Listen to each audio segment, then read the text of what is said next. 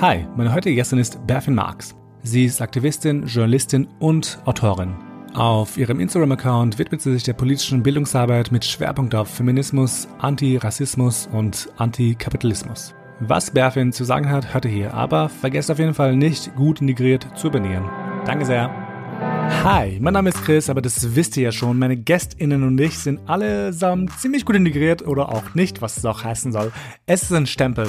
Und eben, was das bedeutet und ähm, ob sie einen Kulturclash empfunden haben in ihrem Leben, erfahrt ihr in diesem Podcast.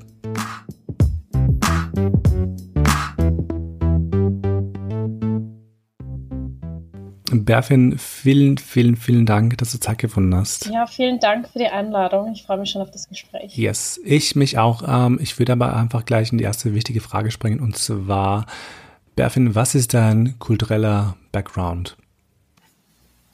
Also ich sage immer, ich habe kurdisch-alevitische Wurzeln, aber ich bin in Österreich geboren. Mhm. Wie wichtig ist dir eigentlich deine kulturelle Identität?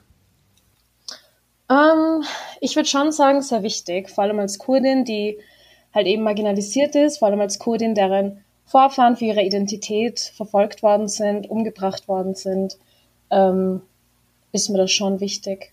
Auf jeden Fall. Kam das erst mit dem Laufe der Zeit tatsächlich oder wurde das irgendwie ein bisschen so in die Wiege gelegt? Also schon irgendwo aufgedrückt bekommen, indirekt auf jeden Fall, weil ich, also so mit jungen Jahren hat es mich eigentlich nicht so interessiert, muss ich sagen. So als Teenager hat es mich weniger gejuckt, bis ich dann irgendwann verstanden habe, so vor allem in der Schule, ähm, ja, irgendwie bin ich anders, weil die Leute zeigen mir das auch. Also, keine Ahnung, es hat im Kindergarten schon angefangen, indem ich, keine Ahnung, das Essen von meiner Mutter oder so mitgenommen habe und da die Leute mich schon verurteilt haben für den komischen Geruch und die, also auch die Gewürze, weil wir verwenden halt auch andere Gewürze und da habe ich schon ja. dann sehr schnell gecheckt, okay, ich bin vielleicht nicht ganz Österreicherin. Also schon indirekt so ein bisschen den Stempel bekommen, aber ich muss sagen, von meiner Familie gab es jetzt nie wirklich so diesen Patriotismus, der mir aufgedrückt worden ist, ähm, was meine kurdische oder alevitische Identität angeht. Mhm. Im Gegenteil, also sie haben eigentlich versucht, dass ich mich mehr so in diese österreichische Welt rein stecke, damit ich halt eben gewisse Dinge nicht erlebe und diese Diskriminierung auch nicht erlebe. Ja, oh Gott, wie spannend. Ich habe das Gefühl, dass so viele, so viele Familien das irgendwie total anders handhaben, ähm, weil manche drängen halt dazu, ähm, ist, ist, ist ein bisschen überspitzt, aber das sich irgendwie ein bisschen zu assimilieren, um halt bessere Chancen, wie du schon sagst, ähm, im Leben zu haben, im Beruf zu haben. Aber ich kenne auch irgendwie Leute, die dann irgendwie total ähm, einfach total patriotisch sind. Mhm. Ähm, aber du hast ja schon ein bisschen angeteased, ähm, wenn du jetzt irgendwie ähm, dich für eine Seite entscheiden müsstest oder allgemein, ähm, wo siehst du dich eher? Bist du eher österreichisch oder bist du eher kurdisch-alevitisch? Also wenn ich mich für eine Seite entscheiden müsste, würde ich wahrscheinlich die kurdische Seite nehmen, weil Österreich mit seiner Geschichte, ähm, mhm. da trägt man schon eine gewisse Verantwortung. Also wenn ja. man sagt, ich bin Österreicherin und ich bin stolz, Österreicherin zu sein, hat natürlich auch indirekt irgendwie ein, ein, ein rechtes, ähm, hat irgendwo auch eine rechte Perspektive auf die Dinge, aber es ist tatsächlich sehr schwer, weil natürlich in Österreich bekomme ich andauernd das Gefühl, nicht österreichisch zu sein.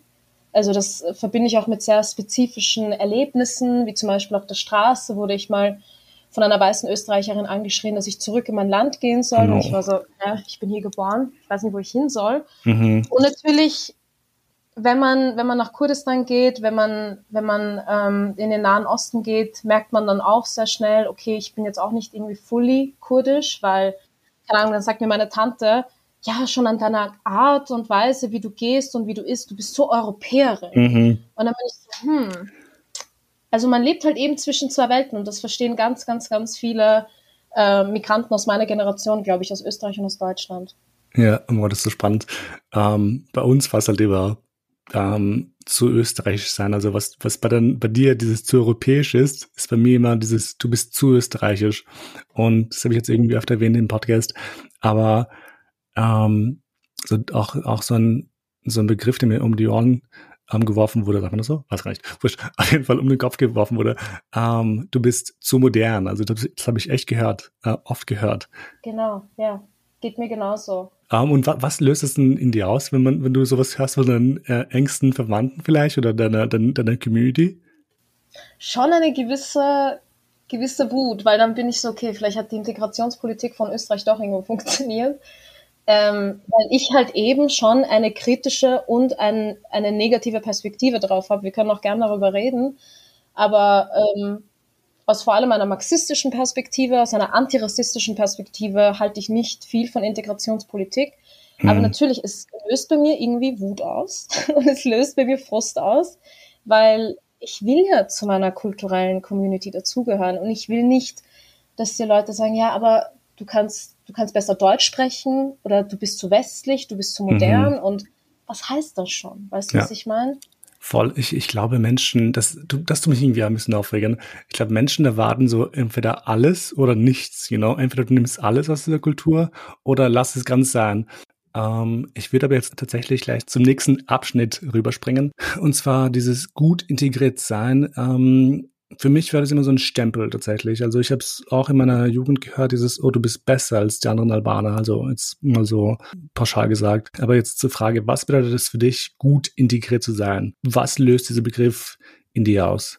Also aus einer marxistischen Perspektive kann man natürlich Integrationspolitik als Instrument der sozialen Kontrolle betrachten, was dazu dient, Menschen zu homogenisieren, eine gewisse Gesellschaft quasi ähm, ja, zu homogenisieren und anzupassen. Und das führt natürlich dazu, dass eine gewisse dominante weiße Kultur diese Macht einnimmt und quasi dann sagt, ja, ihr müsst euch uns anpassen, was natürlich indirekt dann heißt, ja, die nicht weiße Kultur ist an sich schon einfach flawed quasi, mhm. falsch und muss sich quasi dem unterdienen. Es führt natürlich auch dazu, dass, ähm, also hier kommt wieder diese marxistische Perspektive, dass ähm, diese Integrationspolitik eigentlich enorm der herrschenden Klasse dient, weil es diese Differenzen innerhalb vor allem der Arbeiterklasse führt in, und das dazu führt, dass die Arbeiterklasse sich so schlechter organisieren kann und mhm. sich zusammenschließen kann, weil es dann heißt, ja, was habe ich denn gemeinsam mit dem türkischen Arbeiter? Ähm, aus der Sicht des weißen österreichischen Arbeiters, obwohl es da so viel mehr Gemeinsamkeiten gibt. Und man sieht das auch in der Geschichte, man sieht das bis heute noch, dass halt eben dieser Nationalismus, dieser Patriotismus, mit dem dieser Begriff auch so stark aufgeladen ist, eigentlich genau dazu dient, zu spalten und nicht irgendwie die Gesellschaft zusammenzubringen. Und also wie gesagt, da geht es halt darum, diese kulturellen Unterschiede aufzugeben. Und oft meint man damit Assimilation und weniger Integration sondern diese komplette Assimilation der weißen dominanten Kultur und die Unterdrückung dieser kulturellen Vielfalt. Und Integration ist ein westliches Konzept. Mhm. Also du hörst das natürlich auch viel weniger in, in anderen Ländern, dass von Integration gesprochen wird. Und das zeigt natürlich, dass da halt auch weiße Vorherrschaft dahinter steckt. Und ähm, aus einer antirassistischen Perspektive ist der Begriff natürlich problematisch, weil er impliziert eben, dass Menschen, die nicht dieser weißen dominanten Kultur angehören, nicht dazugehören, solange sie sich nicht anpassen. Um quasi sozial akzeptiert zu werden, musst du dich dieser Hierarchie, dieser hierarchischen Struktur unterstellen. Und das bedeutet Integration für mich. Also Integration ist für mich ein mega rassistisch aufgeladener Begriff, ein nationalistischer mhm. Begriff und ähm, ja, ein patriotischer Begriff, der dazu führt, diese Unterschiede eigentlich aufzuzeigen, anstatt Solidarität innerhalb einer Gesellschaft, dieses gemeinsame Miteinander ähm, aufzubauen. Also für mich hat das absolut negative Konnotationen und ich habe mhm. mich ehrlich auch gefragt, also bei dem heutigen Thema, kann Integration auch ein Überlebensmechanismus sein für vor allem migrantische Leute, einfach so, ja, ich passe mich jetzt an und ich gebe das jetzt auf, damit ich einfach in dieser Gesellschaft überleben mhm. kann, weil sonst werde ich nicht akzeptiert. Ja, krass. Ähm, wie wie war es denn eigentlich für dich? Ähm, wurdest du schon mal als gut integriert von Leuten abgestempelt, vor allem jetzt von der weißen Bevölkerung? Oder welche Erfahrungen hast du ja. damit gemacht? Ja, absolut. Also es fängt natürlich mit der Sprache an. Ähm, das werden auch sicher ganz viele verstehen, solange man halt eben fließend die Sprache der herrschenden Kultur spricht, der Gruppe spricht, was halt für mich Deutsch ist, dann bist du halt erstmal total integriert. Aber wenn du dann trotzdem gleichzeitig deine Kultur auslebst, wird es ein bisschen kompliziert für die Leute, die verstehen das auch nicht so ganz. Aber natürlich, also das Studieren kommt dazu. Ich, ich habe das Privileg, dass ich studieren konnte und nach wie vor auch studiere. Das macht mich gut, gut integriert und ich spreche die Sprache. Also vor allem diese zwei Dinge werden immer ähm, mit erwähnt.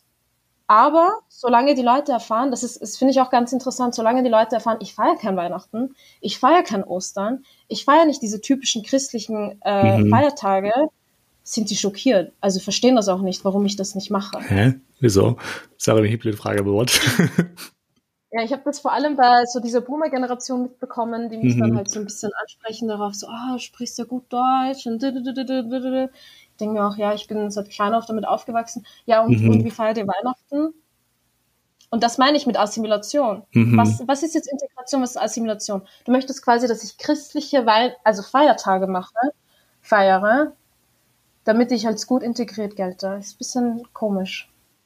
Stelle vor, vor dir stehen Leute, die dich irgendwie, ich weiß, du hast den Begriff mittlerweile, ähm, die dich irgendwie als gut integriert ähm, abstempeln. Was Aha. würdest du ihnen gerne sagen wollen? Uh, was würde ich ihnen sagen? Ich würde ihnen wahrscheinlich sagen, ja, ich hatte keine andere Wahl. Also es ist ja so, ich hatte keine andere Wahl. Glaubst du, dass ich mit meinem, keine Ahnung, mit meinem Kanaken-Slang hätte ich den jetzt eins zu eins so behalten, innerhalb einer akademischen Welt überleben hätte können? Niemals. Mhm. Also das ist, ich, hat, ich hatte keine andere Wahl, ich musste, damit ich nicht gemobbt werde. Wie gesagt, das hat im Kindergarten angefangen, hat sich bis ins Gymnasium gezogen. Ich war die einzige fucking Migrantin, also Person mit Migrationshintergrund in meiner Klasse damals. Mhm. Also es war für mich persönlich ein Überlebenskampf. Ich, ha ich konnte nicht anders, ich musste. Und das würde ich sagen, honestly. Ja, verstehe. Ähm, mir ist gerade, weil du, weil du kanakische Slang meintest, sagtest, ähm, ich höre mittlerweile echt oft äh, Mashallah oder, oder Walla oder sowas auf, auf den Straßen ähm, von, also Deutsche, die das sagen. Und mich tut es ein bisschen aufregen tatsächlich, wenn ich mir denke, so, why? ähm, ja. Aber was, was löst das in dir aus? Und falls, ist es falsch oder was denkst du darüber? Also ich finde das Phänomen an sich sehr interessant. Also mhm. so neutral betrachtet finde ich es eigentlich sehr interessant. Ich weiß nicht, ob es einfach so ein Resultat unserer globalisierten Welt ist, aber ich, ich finde es natürlich auch irgendwo problematisch, weil ich weiß, hätte ich, den, hätte ich diese Wortwahl, hätte ich diese Begriffe damals in der Hauptschule verwendet, mhm. hätte man mich ausgelacht. Und jetzt sind das halt die coolen Kids. Und jetzt sind das so Philips oder Martins oder wie man die auch nennt, die halt eben diese Begriffe verwenden. Und jetzt sind sie culturally woke vielleicht. Oder sie sind, ähm, ja, also sie sind halt cool. Und ich, also wirklich neutral betrachtet finde ich es mega interessant. Aber ich finde es halt auch irgendwo problematisch, weil ich weiß nicht, ob du das, äh, ob du diesen einen Skandal oder Drama oder was auch immer auf TikTok mitbekommen hast. Da gab es irgendein Mädel, die hieß Lea aus Deutschland ähm, und die hat halt so wirklich auf Krampf, also die war weiß und die hat auf Krampf halt so richtig kanakisch, ges kanakisch gesprochen, unter Anführungszeichen.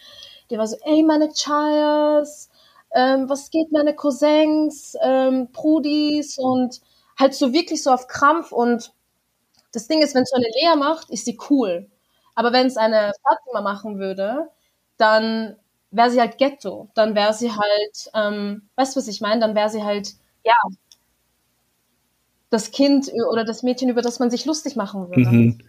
Das finde ich allgemein, das finde ich allgemein total ähm, witzig. Also nicht witzig, sondern absurd, die Tatsache. Weil ich bin ähm, nicht mehr auf TikTok, aber mit, ich sehe ab und zu auf, auf Instagram so Witze über Frankfurter Leute. Ähm, mhm. Also Frankfurt-Memes, Reels, whatever.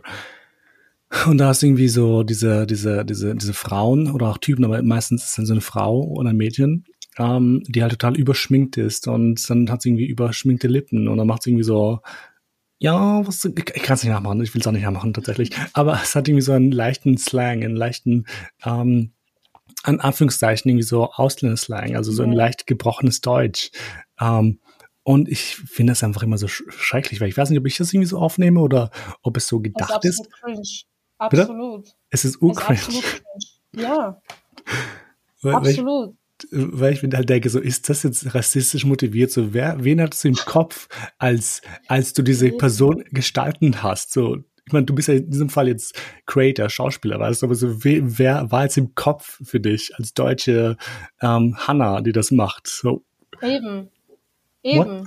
Und eine, und eine deutsche Anna wird halt auch niemals diese Mehrfachdiskriminierung erfahren, die halt, wie gesagt, eine Fatima erfahren mhm. würde, indem sie so spricht. Also ähm, vor allem, also stell dir vor, du bist eine alte deutsche oder österreichische Frau und du siehst eine Lea so sprechen, du siehst eine Fatima so sprechen. Bei einer Lea würdest du vielleicht denken, ah ja, die ist halt, keine Ahnung, die hat vielleicht den Faden im Leben verloren, die ist halt ein bisschen rebellisch.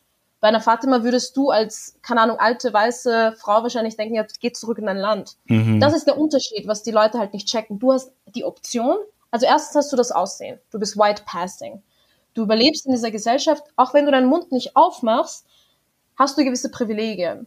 Und zweitens hast du die Option, das jederzeit abzuschalten. Gewisse Leute können das nicht. Das, ist, das sind wirklich ihre Sprachbarrieren. So sprechen die. Sie kennen andere Begriffe nicht. Sie übersetzen eben gewisse Begriffe direkt aus ihrer eigenen Sprache. Ehrenfrau, Ehrenmann. Das sind keine deutschen Begriffe. Also das, ich bin jetzt auch keine Deutschrap-Expertin zum Beispiel, aber ich weiß ganz genau, dass am Anfang der Deutschrap-Szene mit Echo Fresh, mit Bushido, mit diesen ganzen Rappern, die halt eben auch diesen Slang verwendet haben, mhm. diesen, diese kanakische Kultur auch ein bisschen etabliert haben. Also das war, das war halt absolut schrecklich, wenn du diese Leute gehört hast es war, du warst kriminell, du warst dreckig, du warst nicht äh, gut genug für die Gesellschaft und jetzt ist es cool. Und jetzt hören es die ganzen Cool Kids. Es lässt einen schon mit Wut zurück, weil ja. wo ist da die Fairness von diesen Dingen? Aber um zum nächsten Thema zu kommen, und zwar der Kulturclash. Äh, ich liebe das Wort. Ähm, diesen Kulturclash durchdauernd ähm, klassifizieren als dieses Zusammenprallen von verschiedenen Wertkonstrukten. Hast du diesen Kulturclash irgendwie erlebt? Ähm, und falls ja, wann hast du ihn am meisten gespürt? Ja, ich habe ihn immer gespürt, jedes Mal, wenn ich in der Schule war. Also wie gesagt, ich war auch im, in einem sehr weißen Gymnasium. Also ich weiß, von 800, 900 Leuten hatten wir eine schwarze Person und ja, vielleicht Migranten, die man an zwei Händen abzählen konnte. Ich habe das, ich habe das direkt gemerkt, so ähm, das, was ich zu Hause mitbekommen habe, so das über das, was du zu Hause redest, was dir deine Eltern sagen, was zu Hause abgeht, und dann gehst du in die Schule und du hörst so von anderen ähm, die Stories und was sie, keine Ahnung, übers Wochenende gemacht haben. Bei mir kommt halt auch so diese, dieser sozioökonomische Aspekt, glaube ich, dazu, weil ich bin halt wirklich in Armut aufgewachsen. Also dann hörst du halt von Skiurlauben oder keine Ahnung, von diesen, keine Ahnung, die Leute machen zwei, drei Urlaube, äh, Urlaubtrips im Sommer und bei mir war es so, ja, ich, wenn ich einmal im Jahr in die Heimat konnte und keine Ahnung, dann bleibst du halt einen Monat bei den Kühen und bei den Hühnern von deiner Oma im Dorf. Das war für uns Urlaub. Also da habe ich schon direkt so diesen auch Kulturclash, diesen sozioökonomischen Clash, wenn man das sagen kann, auch erlebt. Ähm, also eigentlich jedes Mal, wenn ich außer Haus gegangen bin, hatte ich diesen Clash. Egal wo, ob es Schule ist, ob es bei der Bank ist, ob es ähm, unter Freunden ist, ähm, am Spielplatz ist, bekommst du, spürst du direkt. Wie, wie war das damals für dich?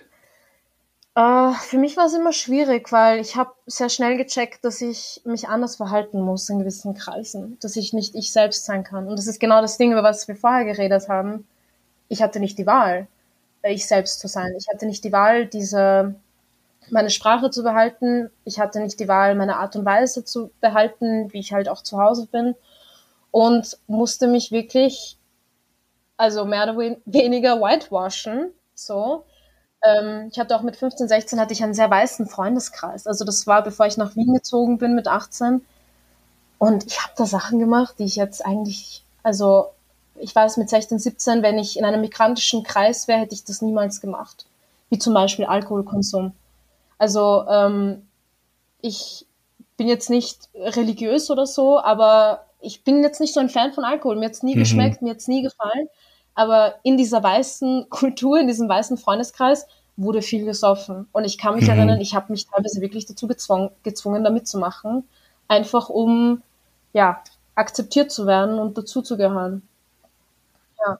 Bevor ich zur nächsten Frage komme, bei mir war es immer so, dieser Kulturclash, ähm, der, der hat stattgefunden zu Hause oft bei Diskussionen. Ähm, ich mhm. habe es vorhin schon erwähnt bei, bei unserem, ähm, also bevor wir aufgenommen haben, ähm, Themen, Feminismus, keine Ahnung, Diskussionen, wo ich mhm. einfach ganz andere Wertkonstrukte hatte als meine Familie, die halt sehr pauschalisiert, sehr konservativ ist tatsächlich ähm, im Vergleich zu mir. Ähm, aber es waren auch irgendwie so Sachen wie, ich durfte, ich glaube, das erste Mal war ich feiern mit, ich glaube, 20 oder so, ähm, mhm. weil ich das halt niemals durfte. Ähm, und da, da hat sich halt das bei mir ein bisschen manifestiert, diese ganze, dieser ganze Clash. Ähm, aber gab es bei, bei dir in der Familie Streitereien, Konfliktpunkte? Ja, boah, so viele. Es fängt an bei den most ridiculous Dingen, wie zum Beispiel Übernachtungspartys. Oh Gott. Ja. Also das war, ich habe sogar einen Artikel geschrieben, wo ich ähm, kurz dieses, äh, diesen Konflikt erwähnt habe und anscheinend kennen das so viele migrantische Leute, also Pyjama-Partys geht halt überhaupt nicht. So hat's angefangen bei mir als Kind. Also meine Freunde hatten halt eben diese so ganze Zeit so Pyjama-Partys und bei uns ging das nicht, was halt natürlich aus meiner Perspektive teilweise auf ähm, misogyne Perspektiven zurückzuführen ist, weil damals hieß es so, also das haben mir meine Eltern gesagt, ja, was ist, wenn dein Bruder dabei ist und du bist ein junges Mädchen und was ist, wenn da, ja, ist der Vater zu Hause und hat, habt ihr einen Bruder? Mhm. Und ähm, also so diese ganz banalen Fragen, was auch halt dazu führt, dass, dass du als kleines Kind schon sexualisiert wirst, weil die Angst dahinter ist eigentlich, dass was Sexuelles passiert und du so deinen Wert verlierst als Frau. Das wusste ich. Das war mir von Anfang an ganz klar. Und diese, diese Konflikte basierten auch meistens auf diesen auf dieser einerseits Doppelmoral. Meine Cousins konnten viel mehr machen als ich.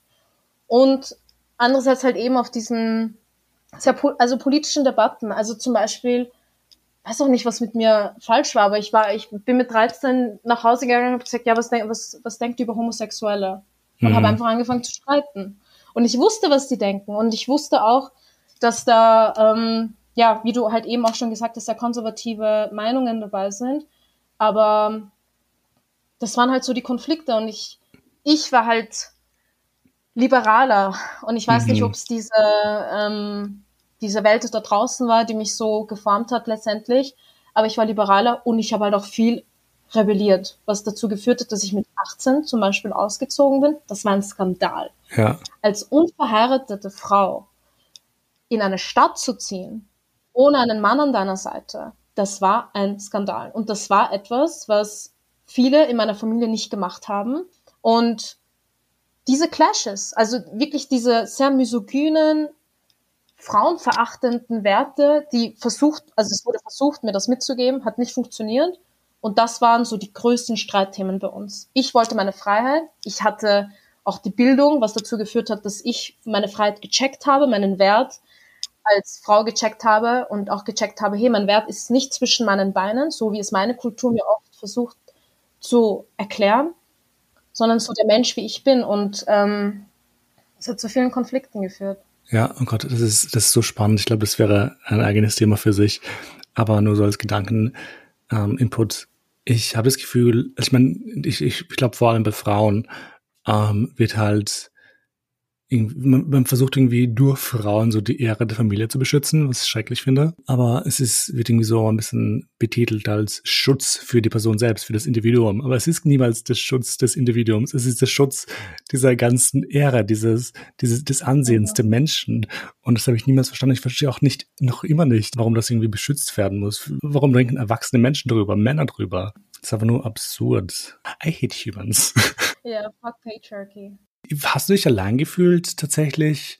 Ähm, weil ich habe mich sehr oft allein gefühlt mit diesen Diskussionen, als ich dann gespürt habe, so, okay, ich bin eigentlich der Einzige der Familie. Also ich will jetzt nicht irgendwie darstellen, als wäre ich, wäre ich der Einzige, der liberal ist. Gar nicht. Also natürlich gibt es ja Stufen von, wie liberal man sein kann. Aber ich hatte das Gefühl, dass ich immer sehr offen war offen, was, was halt, was halt ähm, Lifestyle von Menschen angeht, sage ich mir jetzt pauschal.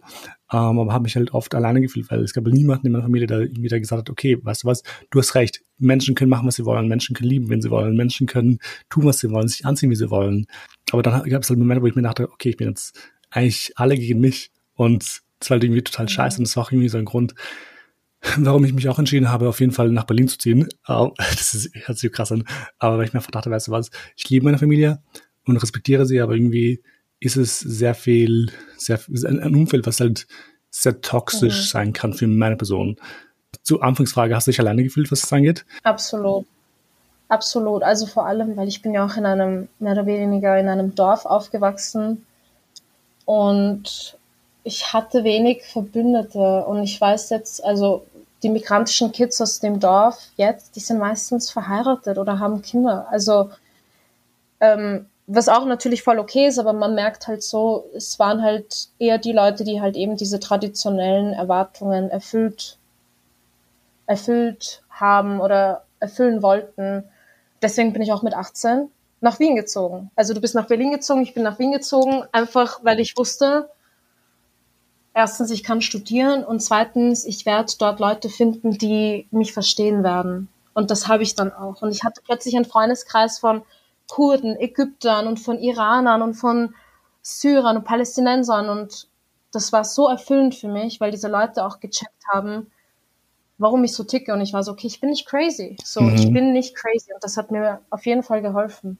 Ja, ist, ich glaube, es ist echt wichtig, sich mit Leuten umzugeben, die ein ähnliches Mindset haben, die verstehen können, woher man kommt, also mental, wo man kommt, was man, was man irgendwie durchgemacht hat. Ich glaube, deswegen war es mir auch sehr wichtig, mit sehr vielen Migranten Kontakt zu haben tatsächlich. Also auch mit, obviously auch mit Österreichern und Deutschen. Aber mir ist halt wichtig, ähm, Leuten zu erzählen, so, hey, so geht's mir gerade. Das ist gerade vor einer Stunde in meiner Familie passiert, dass du das irgendwie so nachvollziehen kannst. So, wa warum, warum es mir scheiße geht, keine Ahnung, oder whatever. Ähm, ja, aber absolut. ich würde gerade eh zum nächsten Thema rüberspringen, und zwar über deine Arbeit, ähm, deine Bildungsarbeit und auf Instagram, Berfin Marx. Ähm, Leute, abonnieren. ähm, du sprichst über sehr, sehr komplexe Themen. Ähm, und meine Frage deswegen, wie reagiert deine Familie oder allgemein dein Umfeld ähm, auf deinen Aktivismus? Ähm, ja, also bei meiner Familie ist es ähm, interessant, weil meine Mutter hat am Anfang nicht so ganz gecheckt, was ich mache und warum das Leute interessiert, warum mir Leute da folgen, wenn ich über, über Politik rede. Mittlerweile ist es so natürlich, und das kommt auch mit der kurdischen Identität, die größte Sorge meiner Mutter ist einfach, dass mir was passiert und das ist halt auch Generationentrauma. Und oft heißt es dann so, ja, halt den Mund, sei still, red nicht darüber. Das ist so aktuell eigentlich so die Reaktion. Gleichzeitig sind sie auch finden sie es auch, glaube ich, irgendwo cool. Aber es ist halt viel mehr so die Sorge da, dass mir was dadurch ähm, ja, passieren könnte. Was natürlich auch jetzt nicht so unrealistisch ist, weil ich hatte halt Momente, wo ich, keine Ahnung, auf einer Demonstration gesprochen habe und ähm, dann aus dem Publikum beschimpft worden bin oder nach meiner Rede, keine Ahnung, fast körperlich attackiert worden bin, weil ja, türkische Faschos mich quasi erkannt haben, zum Beispiel. Mhm. Was mein soziales Umfeld angeht, also so Freunde und so, ähm, rede ich eigentlich, also jetzt, wo du, wo du mich so fragst, rede ich jetzt nicht so darüber, irgendwie komischerweise. Ähm, ich finde es halt immer süß, so wenn sie meine Beiträge auf ihren Stories und so teilen, das finde ich mhm. immer nett. Aber ähm, ja, also eigentlich, keine Ahnung. Also niemand redet darüber. Es ist so, ja, voll, ist halt so. ich finde es so witzig. Ich habe letztens, ich war letztens auf so einem Event ähm, hier ähm, in Wien und ich habe eine, eine, eine, eine Freundin getroffen, die ich länger nicht getroffen habe tatsächlich. Und ich meinte so, hey, ich nehme mal deine Folge auf mit Berfin Marx. Und sie so, was? und ich fand's ursüß. Aber ähm, sie, sie meinte, by the way, uh, ich weiß nicht, ob ich das drin lasse oder nicht, aber sie meinte, sie ist ur der Riesenfan. Um, ähm, she loves you. Ich glaube, ich glaube, sehr vielen Menschen geht es wie ihr. Ähm, ich glaube, du machst sehr wichtige Sachen, also sehr wichtige Aufklärungssachen für Menschen, die sich halt vielleicht nicht, also die sich, die, die obviously sich auskennen ein bisschen mit Kommunismus und Co. und Politik, aber die das vielleicht noch nicht ganz so ähm, in Worte fassen können. Und ich glaube, das ist, ich glaube, das ist ein sehr wichtiger Auftrag. Das ist ein bisschen so einfach, sag ich mal, ähm, zusammenzufassen für ja. Leute. So, thanks for that. Ist, das ist so lieb. Ja, also wenn ich solche Sachen dann höre, glaube ich es fast nicht. Also ich höre das manchmal. Also mhm. so ein paar, paar Mal sagen mir Leute, ja, und dann habe ich gesagt, ich will mit Berfel Marx befreundet und die Leute waren schockiert oder was weiß ich was und ich bin so, hä? Und natürlich, ich check's nicht, weil es sind, mittlerweile sind es über 30.000 Leute, die mhm. mir folgen, aber also allein diese Zahl an Leuten in einem Raum vorzustellen, ist für mich fast unmöglich. Aber ich, ich finde das immer so arg. Also ich kann das überhaupt gar nicht nachvollziehen. Ja. It's honestly. In unserem Pre-Call hast du mir erzählt, du bist die erste Frau ähm, aus einer Familie, die studiert oder ähm, sich momentan noch in den USA befindet für das Studium. Ähm, wie, wie war das eigentlich für dich, was das Studium angeht? Gab es irgendwie Gegenwind, dass du studieren wolltest oder war deine Familie da ziemlich tolerant? Mhm. Also Studieren und Bildung fanden sie immer geil. Deswegen hat es für mich halt auch, und das werden wahrscheinlich auch viele, vor allem migrantische Frauen verstehen, deswegen war es für mich auch das Ticket in die Freiheit, weil ich habe gesagt, ich muss studieren, ich muss nach Wien, ich habe keine andere Wahl, sonst muss ich hier ein, zwei Stunden mit dem Zug jeden Tag auf die Uni. Und das war halt eigentlich meine Ausrede und es hat funktioniert.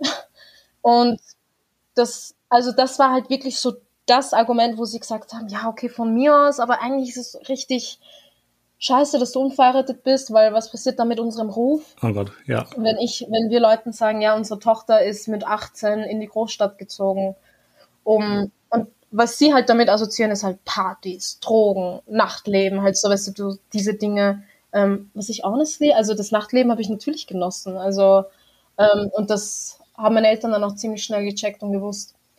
Und natürlich, also ich kann mich erinnern, Uni Wien, nur ein Drittel der Studenten hat Arbeiterklassenhintergrund. Und ich habe das sehr schnell gemerkt, dass, und ich weiß nicht, wie viele davon noch migrantisch sind dazu, es waren halt sehr elitäre Spaces und so wie die Leute geredet haben, war für mich neu. Ich habe mich oft sehr dumm gefühlt in diesen Räumen, weil ich nicht mitverfolgen konnte, was die Leute gesagt haben. Also diese großen Begriffe, diese Fachbegriffe und dieses große Reden und das war für mich sehr schwer am Anfang und ich hatte auch kaum Freunde auf der Uni Wien, kaum. Also meine ganzen Freunde waren Kennex aus dem 10., aus dem 15., aus dem 20. in Wien die nicht studiert haben. Das war auch das Ding. Und jetzt natürlich in den USA studieren zu können, ähm, vor allem auf Basis von mehreren Stipendien, weil ich könnte mir das niemals leisten. Ähm, also es ist eine, eine Sache, deine Eltern, also deine Mutter vor allem zu überzeugen, nach Wien zu ziehen, und es ist eine andere Sache zu sagen, zu sagen hey, ich ziehe auf die andere Seite mhm. der Welt das war für sie sehr schwer und sie hat so nicht verstehen können, warum ich das machen will, weil du kannst ja auch einfach in Wien studieren. Aber ich habe das versucht zu erklären, dass das halt wichtig ist, als Politikwissenschaftlerin mehr oder weniger und als jemand, der Aktivismus und Politik machen möchte, muss ich halt die Welt sehen. Und es ist für mich nach wie vor schwer. Ich bin, gewisse Dinge sind für mich noch sehr schwer zu navigieren. Also diese akademisch elitären Spaces, ich fühle mich da noch nicht so zu 100% wohl. Auch wenn es oft so wirkt von außen, als würde ich mich hey, top auskennen und mich super wohlfühlen. Das ist tatsächlich echt schwer. Ich meine, ich, ich habe mich auch in der Uni tatsächlich sehr unwohl gefühlt. Ich habe ja Publizistik studiert im Bachelor. Ähm, ich glaube, ich hatte alle meine Freunde aus Publizistik in der Uni tatsächlich waren nicht mehr Publizistik-Leute, sondern es waren Leute im gleichen Institut und das waren dann die Techniker, aber dann auch nur die Albaner, mhm. weil ich habe Albaner witzigerweise kennengelernt in IT. Ähm, weil u viele Albaner IT machen, I don't know why. Uh, ja. Aber aber ich fand das echt krass, weil ich habe immer, also ich bin halt ein, an sich ein offener Mensch und rede mit Menschen gerne und frage sie und whatever. Aber es hat mir nie, ist mir nie gelungen, irgendwie mich zu connecten mit ähm, den Publizistikleuten. Und ich weiß nicht, ob das, ich meine, obviously, ich bin jetzt auch, ich bin jetzt auch weiß, ich will jetzt nicht irgendwie drumherum reden. Aber ich dachte, dachte mir so, hä, so, what's the deal? Das ist irgendwie eine Art von mhm. ähm, Gruppenzugehörigkeit, ist es, weil ich ein Junge war oder ein Typ war. Weil die mhm. meisten Publizistikleute waren halt Frauen. Ich weiß nicht, vielleicht ich spiele das auch irgendwie mit. Mhm. Aber ich fand es immer sehr komisch und ich habe in Publizistik niemals Kontakte gemacht, weirdly. Ich glaube, das ist auch so ein Uni-Wien-Ding vielleicht. Kann auch sein. Jetzt, jetzt in den USA sind die Leute wirklich viel mehr connected zueinander, Unternehmen viel mehr Sachen. Aber es ist auch so, dass die Uni da auch mehr initiiert, halt auch diese Räume schafft, damit Studenten ja. sich zusammenschließen können und reden können und Zeit ja. verbringen können miteinander. Und ich glaube, auf der Uni Wien ist es halt eher so, du gehst rein, gehst in den Unterricht, gehst wieder raus nach Hause und hast halt außerhalb der Uni deine Freunde und deinen Kreis. I don't know. Ähm, wir kommen tatsächlich zur letzten Frage. Stell dir vor, dein 15-jähriges Ich steht vor dir. Ähm, bevor du, bevor, das ist eine coole Frage, so bevor du nach Wien gekommen bist, als du die einzige Migrantin in der Schule warst, was würdest du ihr mit auf den Weg geben? Also ich würde erstmal sagen, Girl, dein Kleidungsstil muss sich ASAP ändern. Also, und das ist auch das Ding. Ich habe mich halt eben an diese weißen Mädels angepasst, die halt mhm. halt überhaupt keinen Stil damals hatten und habe mich halt auch so langweilig wie die angezogen. Das wäre das Erste. Und zweitens, ich glaube, das war halt für mich so der größte Kampf damals. Ich würde sagen, sei einfach stolz auf deine Herkunft, weil es wird die Zeit kommen, wo Leute darum fast kämpfen werden, um Identitäten zu finden, um Kulturen und Communities zu finden. Ähm, sei stolz darauf, das würde ich hier sagen, weil ich habe oft gelogen, ich habe mich verstellt, ich habe so getan, als wäre ich jemand, der ich nicht war. Und das hat mich vielleicht in meiner Entwicklung gehindert. Und das würde ich hier mitgeben, weil es wird die Zeit kommen, wo du stolz sein wirst auf, auf die Person, die du bist und auf die mhm. Person, die du auch noch sein wirst. Das ist ein, das ist ein sehr schönes Schlusswort. Ähm, und damit will ich tatsächlich die Folge abschließen. Berfin, ähm, es hat mir sehr viel Spaß gemacht, mit dir zu reden. Ähm, Auf jeden Fall. Ich hoffe, du hattest Spaß und konntest auch was mitnehmen tatsächlich. Äh, nicht mitnehmen, aber so. Ich finde es immer voll cool, weil ich habe das Gefühl, dass für beide Seiten oft dieses Gespräch so total reflektierend ist. Ja, absolut. ähm, aber ja, für alle Leute, die noch zuhören, vergesst nicht, Berfin Marx zu abonnieren auf Instagram ähm, und im gleichen Zug auch gut integriert auf Spotify, Apple Podcast und Co. Ähm, ja, das, das war's eigentlich. Ich freue mich voll auf die nächste Folge mit euch ähm, und bis hoffentlich bald. Ciao. Bis bald. Ciao.